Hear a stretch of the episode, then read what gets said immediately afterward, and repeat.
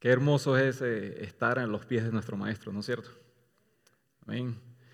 Y eh, para los que estuvieron la semana pasada, eh, vieron el sermón, la enseñanza de nuestro pastor acerca de una serie de estadísticas y todas las luchas y problemas que tiene ah, la iglesia, el cristiano, para mantener una vida de oración, ¿no es cierto? Y es que ah, cuando uno conoce al Señor, desde el momento en que uno lo conoce, eh, no pasa mucho tiempo en que uno se da cuenta de que ser cristiano y vivir como cristiano a veces son cosas totalmente diferentes.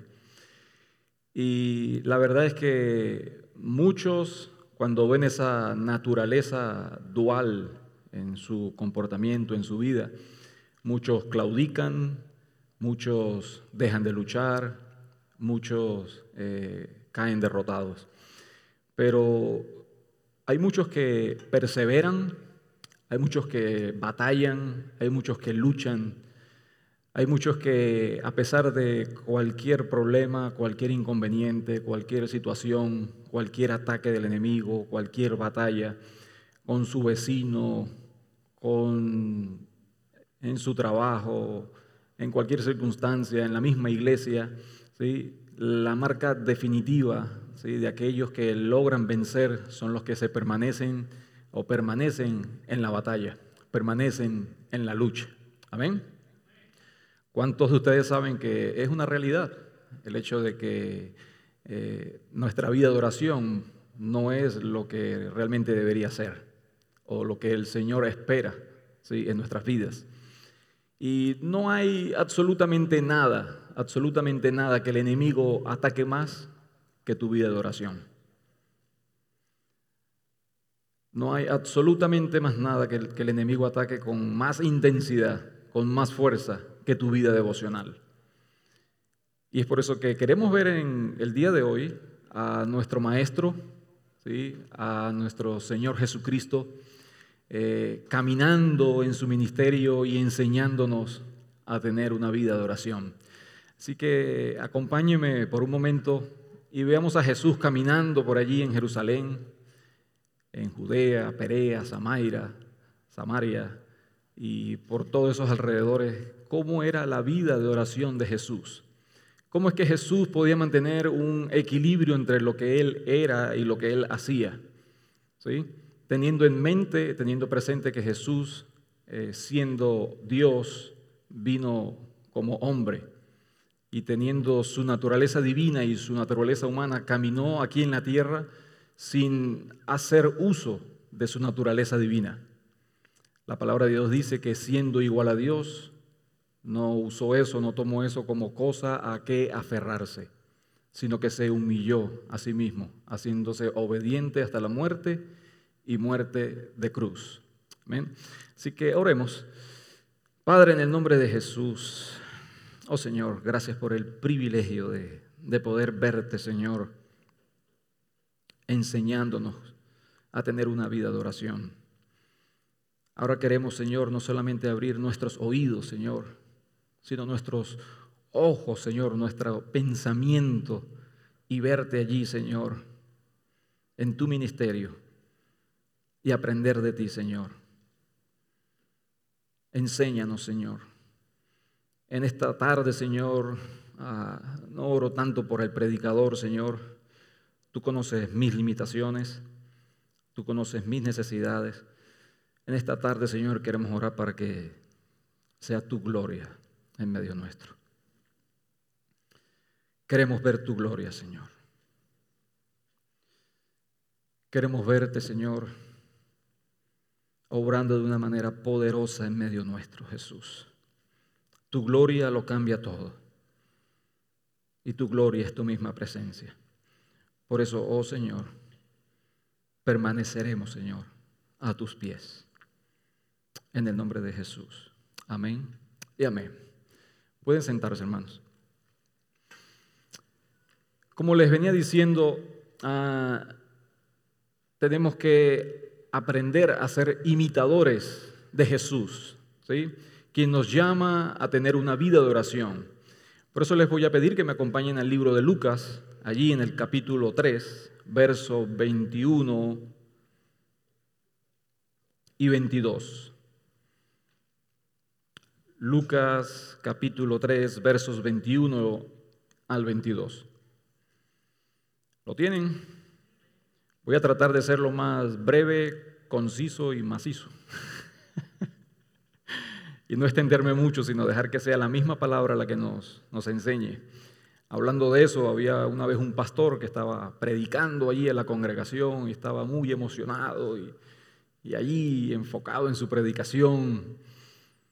Y pasaban los minutos, media hora, 40 minutos, una hora, hora y media. Y en ese momento llega una rana y comienza a pasearse al frente del púlpito. Y esto le llama poderosamente la, atención, pero también lo está distrayendo. Y ve la rana allí saltando al frente del púlpito. Hasta que llega un momento en que no aguanta más, no resiste más y lanza un grito allí en forma de pregunta dice, ¿qué significa esto? y alguien por allí ya que quería irse para su casa dijo, que dejes ir a mi pueblo. si han leído la historia de Moisés y las diez placas, saben a lo que me refiero, ¿no es cierto? Así que espero que nadie por allá me, vaya a gritar que, los deje ir. Así que vamos a, tratar de avanzar de una manera eh, dinámica aquí. Vemos allí en Lucas 3, versos 21 al 22, que la palabra de Dios dice, aconteció que cuando todo el pueblo se bautizaba, también Jesús fue bautizado y orando, repita conmigo, y orando, el cielo se abrió y descendió el Espíritu Santo sobre él en forma corporal como paloma. Y vino una voz del cielo que decía, tú eres mi Hijo amado, en ti tengo complacencia. Vemos entonces que en este acontecimiento del bautizo del Señor, lo que marca ¿sí?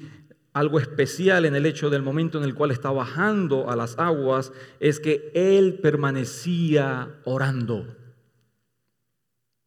Mientras las personas estaban siendo bautizadas, la palabra del Señor dice que Él estaba orando.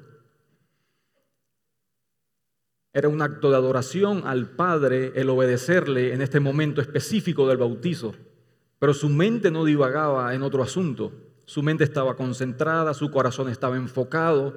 Y es algo que tenemos que aprender nosotros en la vida de oración. Cuando nos acercamos en oración, entendemos que vienen distracciones, el teléfono suena, el niño grita, la suegra me llama. Pero lo que nos enseña el Señor aquí es que debemos mantenernos enfocados. Y cuando estamos enfocados y vemos que permanecemos en oración, lo que vemos en este pasaje es que el cielo se abrió. Cuando nosotros oramos, literalmente quizás no lo vemos, no lo percibimos, pero lo que sí sucede es que el cielo se abre en la misma presencia nuestra, con todas sus posibilidades con toda su provisión, con todo su auxilio, con toda su, ayuda, el cielo se abre para nosotros. Tenemos allí la posibilidad de acercarnos en oración y poder ver que la mano poderosa de Dios se extiende en nuestro auxilio, en nuestra ayuda, y nos provee lo necesario para vivir en esta vida. Amén. Lo segundo que vemos en este pasaje es que descendió el Espíritu Santo sobre Jesús. Y lo vamos a tener presente, lo vamos a ver en un pasaje, más adelante. Vayamos ahora a Lucas capítulo 5, versos 15 al 16. Solamente una página allí adelante. Lucas capítulo 5, versos 15 al 16. La palabra de Dios dice, pero su fama se extendía más y más y se reunía mucha gente para oírle y para que les sanase de sus enfermedades. Mas él se apartaba a lugares desiertos y oraba. Vemos aquí otra enseñanza de la vida de oración de Jesús. La oración nos ayuda a definir nuestras prioridades.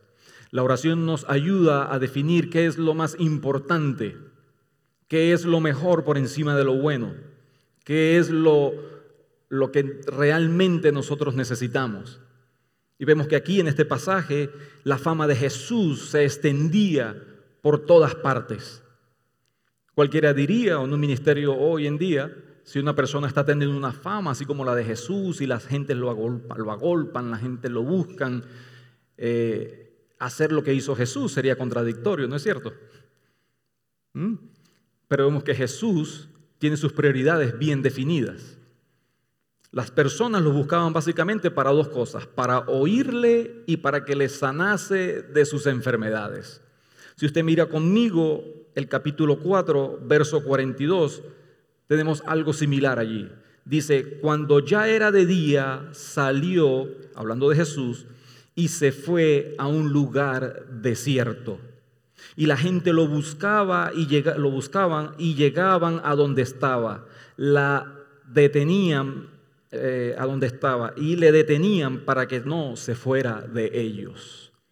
Ahí estaba esa cantidad de personas buscando a Jesús en sus necesidades, en sus enfermedades, buscando a Jesús para agolparlo. No lo dejaban ni siquiera descansar. Pero Jesús, a pesar de eso, él entendía que lo más importante en su ministerio era tener una relación íntima con el Padre. Lo mismo puede sucedernos a nosotros. Estamos tan ocupados en nuestra vida diaria, en nuestra vida cotidiana, en nuestro trabajo, inclusive en el ministerio, que no apartamos tiempo, no nos vamos al desierto, no separamos un lugar, no separamos un tiempo, como hacía Jesús. Su fama se extendía más y más pero él no renunciaba a lo que era lo más importante en su vida. Jesús siempre tuvo sus prioridades, prioridades en orden. Jesús entendía que era lo más importante. Jesús entendía que lo más importante era ir al lugar secreto. Él entendía que ese era el secreto de una vida que le agrada al Padre. A veces estamos tan ocupados, como decía el pastor el domingo pasado, en la obra del Señor que no tenemos tiempo para ir al Señor de la obra. Y tenemos que hacer como hizo Jesús. A pesar de la agenda, a pesar de las actividades, a pesar de todas las circunstancias que nos rodean, tenemos que tener la determinación de buscar un lugar y apartarnos y habitar en la presencia de nuestro Dios. Esto no tiene sustituto. Nadie lo podrá hacer por ti. Es tu responsabilidad, es mi responsabilidad. Yo necesito cerrar la puerta, apagar el teléfono y acudir a la presencia de Dios. Porque es solamente en la presencia de Dios es que podemos encontrar las fuerzas, la guía, la dirección, el consuelo, la sabiduría para continuar en nuestra vida cristiana. Amén. ¿Están conmigo? ¿Cuántos saben que los desiertos son los lugares donde se forjan los guerreros? ¿Mm? Los desiertos no son fáciles. A nadie le gusta estar solo, ¿no es cierto? A mí no me gusta estar solo. Siempre estamos buscando la manera de estar acompañado de una u otra persona. Pero en la oración intencional nosotros debemos tomar la determinación de buscar un lugar aparte y hacer como hacía Jesús. Jesús, dice la palabra de Dios, se apartaba a lugares desiertos. ¿Y qué es lo que hacía? Dice la palabra de Dios que él oraba. Amén. Avancemos un poco más adelante en la vida de nuestro Maestro, del Señor Jesucristo, y vayamos allí al libro de Lucas, capítulo 6, versos 11. perdón, versos 12 y 13. ¿eh? Versos 12 y 13, capítulo 6. La palabra de Dios dice, en aquellos días él fue al monte a orar y pasó la noche orando a Dios. Y cuando era de día, llamó a sus discípulos y escogió a doce de ellos, a los cuales también llamó apóstoles. Aquí vemos la oración como nos ayuda a tomar nuestras decisiones y sobre todo cuando son decisiones importantes. ¿Eh? Vemos que Jesús, dice la palabra de Dios, que en aquellos días, ¿cuáles días? ¿A qué se refiere con aquellos días? Bueno, si leemos pasajes anteriores, vemos que a él lo estaban persiguiendo ya los fariseos, los fariseos lo estaban tentando, ya los fariseos veían la influencia y la fama de Jesús en el pueblo, veían que muchas personas estaban dejando de seguir a los fariseos y estaban siguiendo a Jesús. Y su fama se estaba extendiendo, por lo tanto el celo los consumía. y habían planeado deliberadamente ya buscar la manera, buscar la forma de deshacerse de Jesús.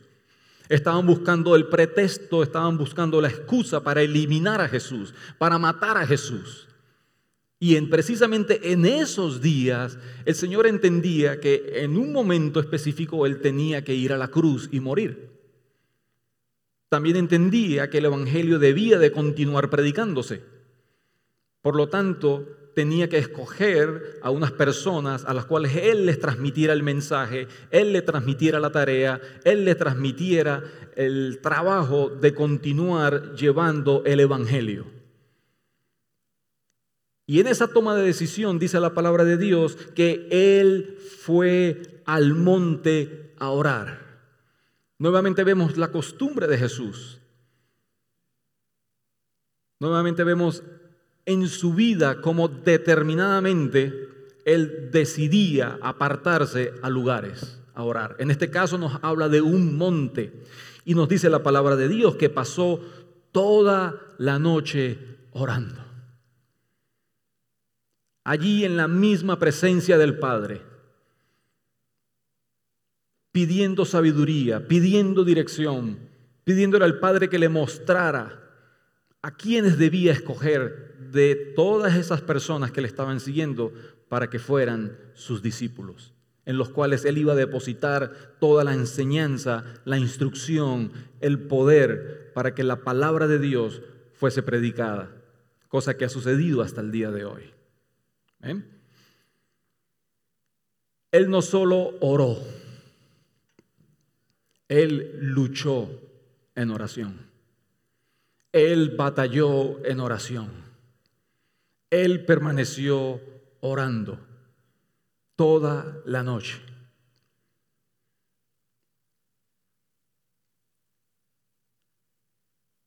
Es una oración intencional, es una oración con propósito, es una oración que demuestra y enfatiza su dependencia al Padre.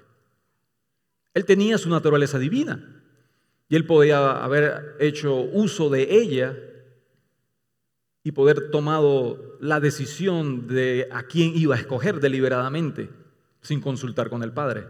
Pero vemos que en esta ocasión, y como siempre, Jesús declaraba su dependencia al Padre. Y por eso él decía, Padre, yo te he glorificado a ti. Glorifícame tú a mí junto con los que me has dado. Vayamos por un momento o avancemos en la vida de oración de Jesús en el libro de Lucas capítulo 9, versos 28 al 32. Lucas capítulo 9, versos 28 al 32.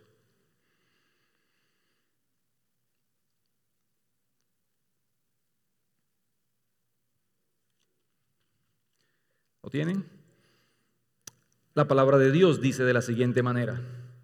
Aconteció como ocho días después de esas palabras que Jesús tomó a Pedro, a Juan y a Jacobo y subió al monte a orar. Entre tanto que oraba, la apariencia de su rostro se hizo otra y su vestido blanco y resplandeciente. Y he aquí dos varones que hablaban con él, los cuales eran Moisés y Elías, quienes aparecieron rodeados de gloria y hablaban de su partida que iba Jesús a cumplir en Jerusalén. Y Pedro y los que estaban con él estaban rendidos de sueño, mas permaneciendo despiertos vieron la gloria de Jesús y a los dos varones que estaban con él. Y sucedió que apartándose ellos de él, Pedro dijo a Jesús, Maestro, bueno es para nosotros que estemos aquí y hagamos tres enramadas, una para ti, una para Moisés y otra para Elías, no sabiendo lo que decía. Mientras él decía esto, vino una nube que los cubrió y tuvieron temor de, al entrar en la nube. Y vino una voz desde la nube que decía, este es mi Hijo amado, a él oíd. Los únicos dos escenarios en los cuales la voz del Padre se escucha audiblemente están enmarcados precisamente en un momento específico de oración de Jesús. Las dos veces que se escuchó la voz del Padre desde el cielo, Jesús estaba orando. Jesús estaba orando.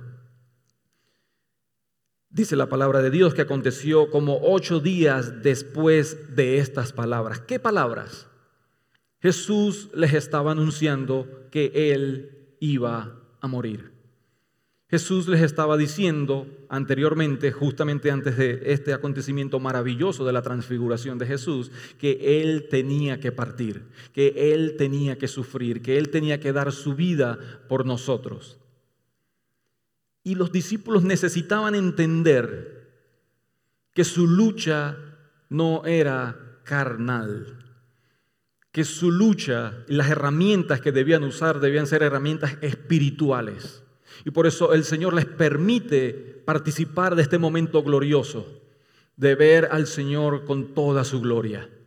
Por eso la palabra de Dios dice que las armas de nuestra milicia no son carnales, sino poderosas en Dios para la destrucción de fortalezas, derribando argumentos y toda altivez que se levanta contra el conocimiento de Dios y llevando cautivo todo pensamiento a la obediencia a Cristo.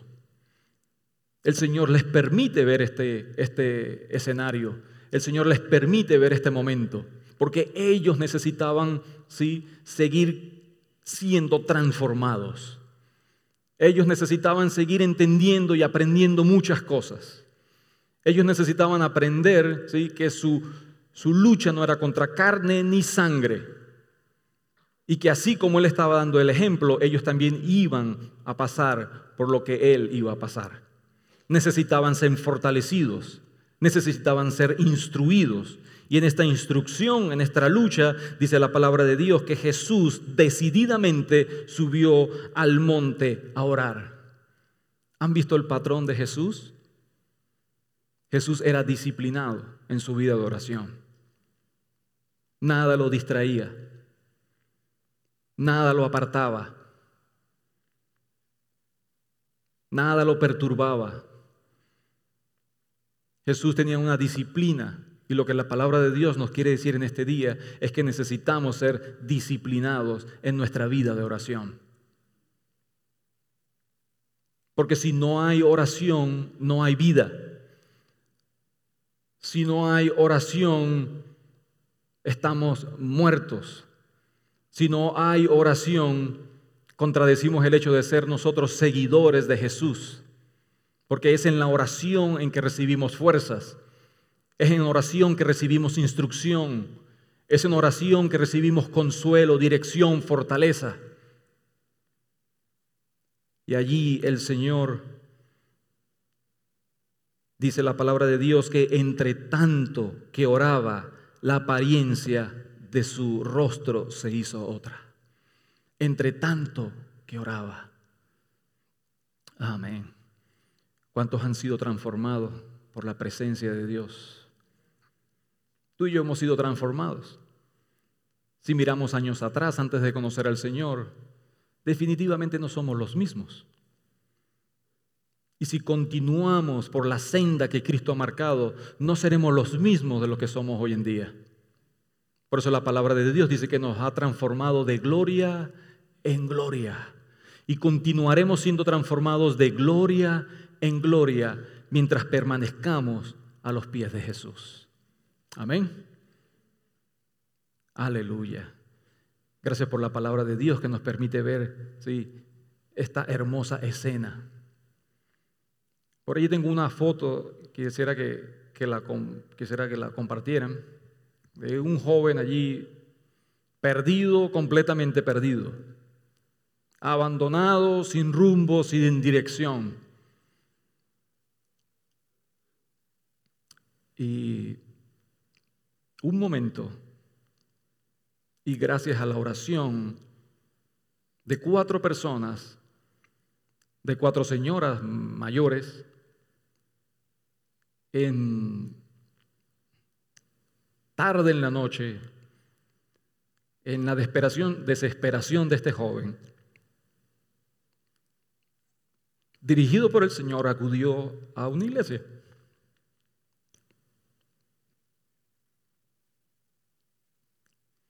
Y lo que, lo que no sabía este joven, cuando eso era joven, ya no es joven, era que esas personas estaban orando específicamente por él. Y no sé si sale, ahí está el joven. Esa era mi habitación.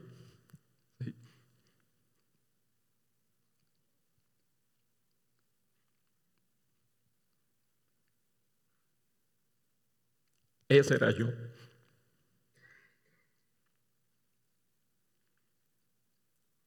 Y dicen más que una imagen habla más que mil palabras, ¿no es cierto?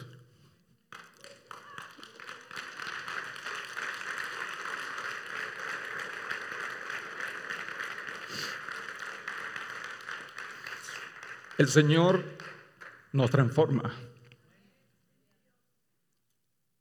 en la medida en que nos rendimos a Él. Él no va a hacer nada en tu vida a menos que te rindas a Él. Y una de las formas en que demostramos con nuestra vida que nos rendimos a Él es cuando dependemos de Él en oración. Amén. Es cuando nos rendimos a Él y permanecemos a Él en oración. Y luego que tú entiendes eso, ahora el Señor quiere ser un instrumento en sus manos para que tú hagas lo mismo que hicieron estas personas que oraron por mí. Ahora hay otra foto aquí más adelante.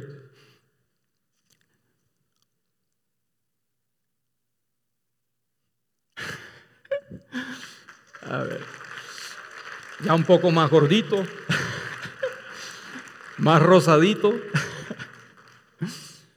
Y no es para decir que simplemente la apariencia ¿sí? es un cambio interno, es un cambio en el corazón, es un cambio en el alma. Alguien dijo que Jesús no vino a morir, ni vino a este mundo a morir para hacernos buenas personas, para hacer a las personas malas, hacer las personas buenas. Jesús vino a este mundo a morir para darnos vida. Porque tú y yo estábamos muertos, como dice la palabra de Dios. No estábamos ni de paseo ni de parranda. estábamos muertos en nuestros delitos y pecados. Y Dios nos ha dado vida juntamente con Cristo. Si ven lo importante que es la oración, quizás tú tengas un familiar, quizás tengas un amigo, quizás tengas un conocido pero permanece orando por él. Dios en su misericordia se va a mover, va a actuar y va a respaldar tu oración cuando tú oras y batallas, gimes en oración. Cuando tú entiendes que lo más importante es habitar en la presencia de Dios, donde todo es transformado, donde todo Él lo cambia. Aleluya. Sin oración no hay gloria, sin oración no hay vida, sin oración no hay poder. vemos que el Señor Jesucristo nos enseña algo poderoso. Y es que Él siempre dependía del Espíritu Santo en cada una de las cosas que Él hacía, en cada paso que Él daba, en sus momentos íntimos de oración, en sus decisiones. Él dependía del Espíritu Santo. Y es necesario que nosotros aprendamos de Jesús y que sea el Espíritu Santo el que nos transforme, que sea el Espíritu Santo el que nos enseñe, que sea el Espíritu Santo el que nos capacite para tener una vida de oración por encima de los demás. Porque como decía Leonard Ravenhill, nadie tiene una vida de oración, nadie es más grande que su vida de oración. Tú no vas a ser más grande que tu vida de oración. Por eso es que es necesario, ¿sí? que en oración le digas al Espíritu Santo que te ayude, que te enseñe, que te fortalezca, para que crezcas y comiences a ver la realidad tal como Dios la ve. Comiences a entender que estamos en una batalla, comiences a entender que estamos en una guerra. Y las decisiones que vas a tomar en la presencia de Dios van a ser guiadas precisamente por el Espíritu Santo. Amén.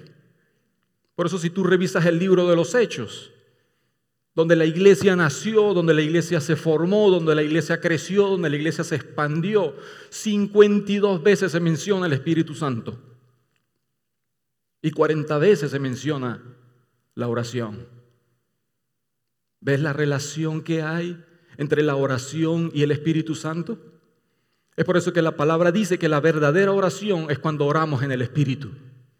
Es cuando somos guiados por el Espíritu porque hay una relación estrecha, hay una relación íntima, porque Él es el que nos enseña a orar.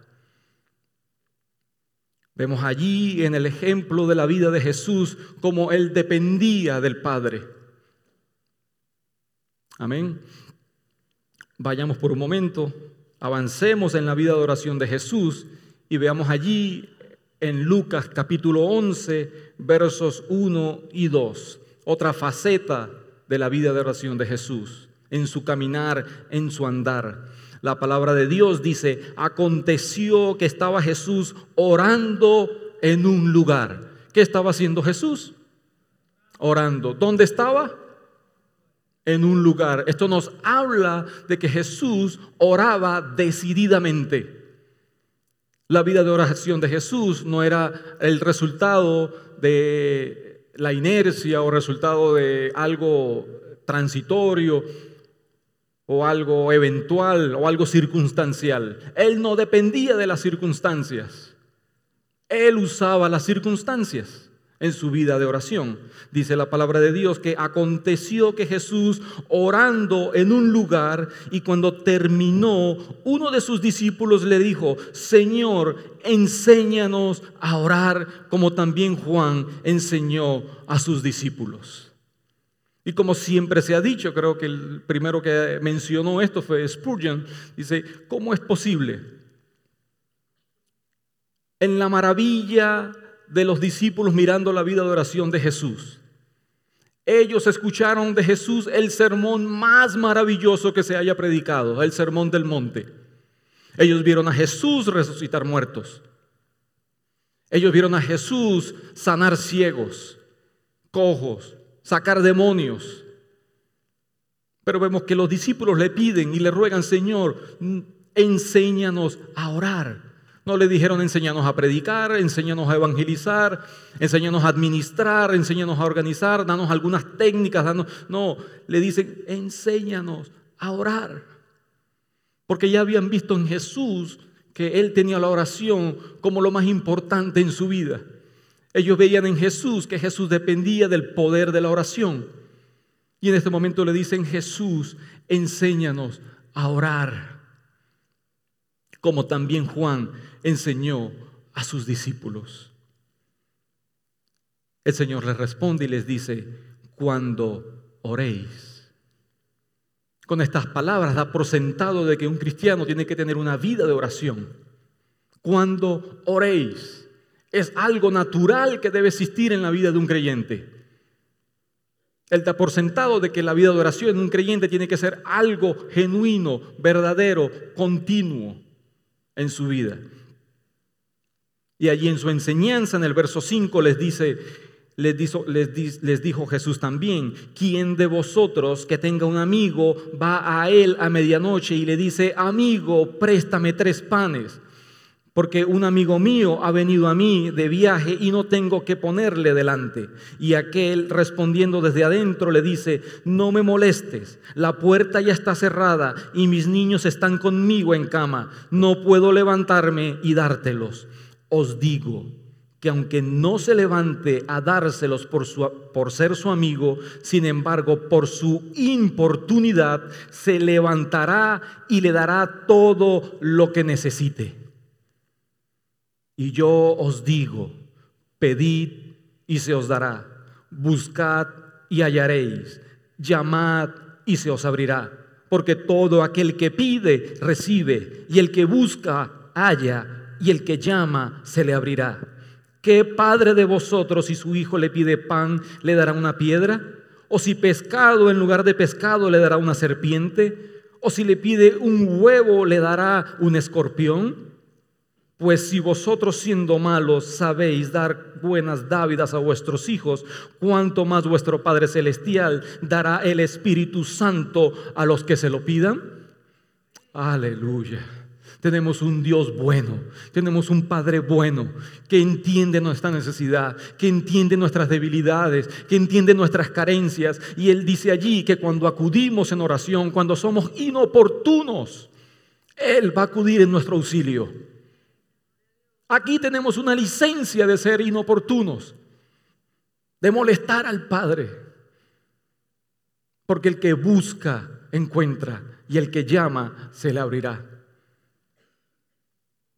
No tenemos porque no pedimos. Por eso los discípulos en el versículo arriba, enséñanos a orar.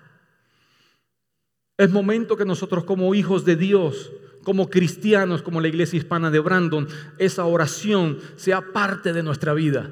Que nos apropiemos de esa oración y le pidamos al Señor, Señor, enséñanos a orar.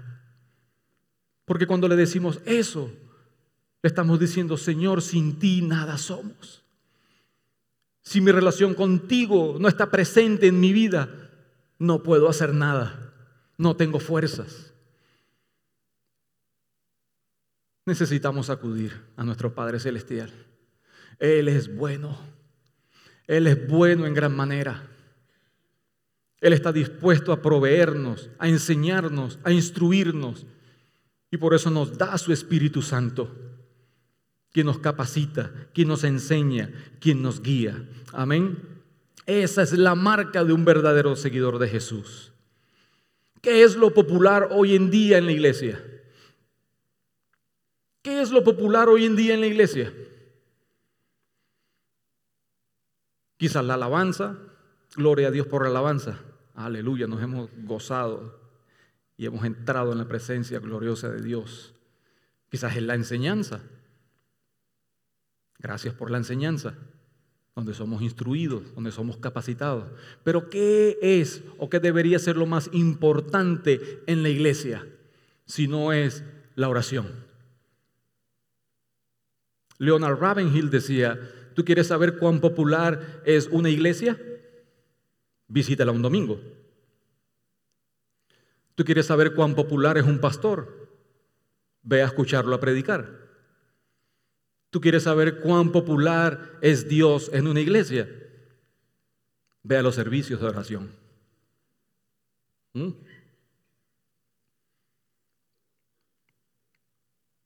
¿Cuán difícil es levantar un ministerio de oración en una iglesia? ¿Cuán popular es una iglesia? Visita su servicio. Dios en una iglesia visita los servicios de oración. Que el Señor nos ayude a entender que lo más importante en nuestra vida de comunidad es la oración.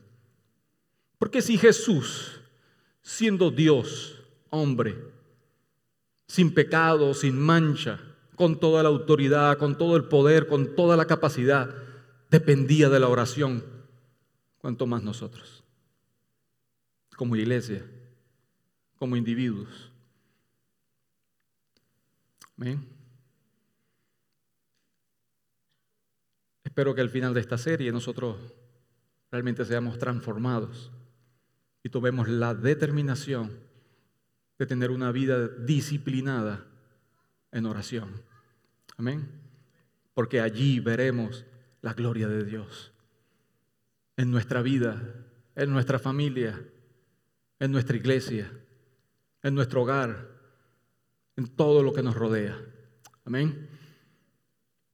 Vayamos ya al último pasaje que tenía para el día de hoy y espero que ya no estén preparando.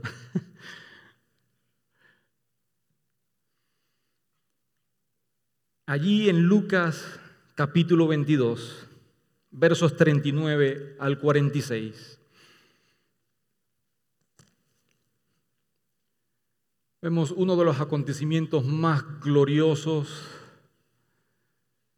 y quizás cargados con mayor misterio en las escrituras. Jesús ora en Getsemaní. La palabra de Dios dice, y saliendo se fue como solía. ¿Qué dice la escritura? ¿Cómo? Como solía. Como era su disciplina, como era su costumbre. Él salió como solía al monte de los olivos y sus discípulos también le siguieron. Cuando llegó a aquel lugar les dijo, orad que no entréis en tentación. Y él se apartó de ellos a distancia como de un tiro de piedra y puesto de rodillas, oró, diciendo, Padre, si quieres, pasa de mí esta copa, pero no se haga mi voluntad, sino la tuya. Y se le apareció un ángel del cielo para fortalecerle, y estando en agonía, oraba más intensamente. Y era su sudor como grandes gotas de sangre que caían hasta la tierra. Cuando se levantó de la oración y vino, y, vio, y vino a sus discípulos y los halló durmiendo a causa de la tristeza. Y les dijo, ¿por qué dormís? Levantaos y orad para que no entréis en tentación. Jesús salió decididamente a orar. La palabra de Dios dice que él saliendo se fue como solía a orar. Él entendía lo que le aproximaba. Él entendía lo que estaba a una semana de su vida y de su ministerio. Le esperaba la crucifixión, le esperaba la muerte, le esperaba el sufrimiento.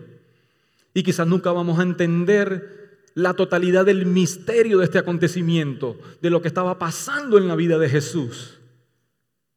Pero algo que estaba pasando en la vida de Jesús era que él pensaba en los sufrimientos, él pensaba en el dolor que le esperaba en la crucifixión, él sabía todo lo que iba a padecer, él sabía todo lo que iba a sufrir, él sabía que iba a ser herido, que iba a ser lastimado, que iba a ser golpeado, que iba a ser crucificado.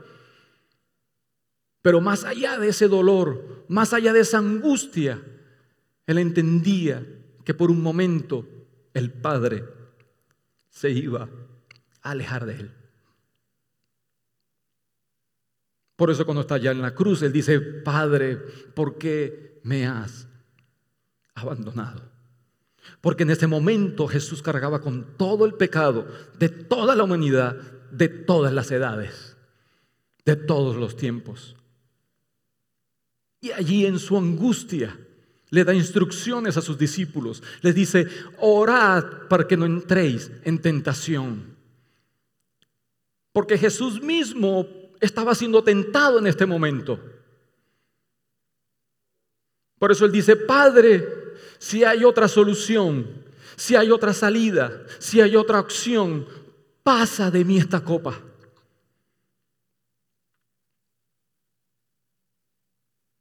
Y no se trata de que seamos tentados o no, siempre vamos a ser tentados, sino que en medio de la tentación, cuando dependemos de Dios en oración, el Señor nos va a ayudar a alinear mi voluntad con la voluntad del Padre. Por eso es que Él dice, no se haga mi voluntad, sino la tuya. Aleluya. Necesitamos orar para no caer en tentación. Porque cuando estamos orando entendemos la mente de Cristo. Cuando oramos entendemos los propósitos de Dios. Jesús no recibió una respuesta positiva a su petición. No se le mostró otro camino, no se le mostró otra solución, sino que recibió fortaleza. En medio de su agonía, en medio de su sufrimiento, dice la escritura que su sudor era como gotas de sangre, de la angustia que estaba pasando. Dice la escritura que se le apareció un ángel del cielo para fortalecerle. No hubo otra opción. Jesús fue valiente. En oración recibió la fortaleza y siguió su camino a la cruz. Y hoy tenemos que estar agradecidos eternamente de que Él fue valiente, de que Él en este momento de angustia dependió del Padre y recibió la fortaleza para que a través de su muerte y su sacrificio nosotros tengamos el privilegio de ser llamados, de ser hechos hijos de Dios. Amén. ¿Cuántos pueden darle un aplauso a nuestro Dios? Aleluya, Jesús. Santo es tu nombre, Jesús. Él alineó su voluntad con la voluntad del Padre. En el verso 44 dice, y estando en agonía, en angustia terrible, no dejó de orar. Dice la palabra de Dios que oraba más intensamente. Cuando la batalla es más fuerte, nosotros tenemos que ser más fuertes en oración. Cuando el enemigo arrecia con su batalla, con su lucha, nosotros tenemos que ser más fuertes y permanecer en oración dependiendo del auxilio y el socorro del Padre. Jesús dice la palabra de Dios, oraba más intensamente, cosa que no hacían los discípulos. Dice la palabra de Dios en el verso 45 que cuando se levantó de la oración y vino a sus discípulos, les halló haciendo qué? ¿Mm? Durmiendo. Les halló durmiendo. Yo muchas veces me he quedado dormido orando. El pastor dio la semana pasada el ejemplo, un ejemplo aquí de casa también. Pero el error no es quedarte dormido. El error es que al despertarte continúes batallando, continúes en oración, perseveres, insistas, luchas. Los discípulos se durmieron a causa de la tristeza. Dios, el Señor Jesucristo, no les da una palmadita en el hombro, ni les dice, yo entiendo su cansancio, yo entiendo su tristeza, yo entiendo las circunstancias. El Señor les dice allí en el verso 46, Jesús les dijo, ¿por qué dormís? Levantaos y orad para que no entréis en tentación. Amén. Y espero que al ver a Jesús en su vida de oración, nosotros podamos ser enseñados. Podemos recibir mucho conocimiento, podemos recibir mucha instrucción y nuestra cabeza puede estar llena de tanta sabiduría y conocimiento, pero quizás en nuestro espíritu estamos raquíticos, débiles. Pero es precisamente en el lugar secreto es precisamente cuando oramos que Dios fortalece nuestro espíritu para que podamos permanecer orando. Es por eso que le titulé esta serie, Señor, o esta predicación, enséñanos a orar. Enséñanos a orar. Lo necesitamos. Yo lo necesito. Tú lo necesitas. Como iglesia lo necesitamos en la hora de angustia, en la hora de prueba, Jesús era disciplinado y Jesús nos ha instruido. Amén. Ahora allí, puestos de pie,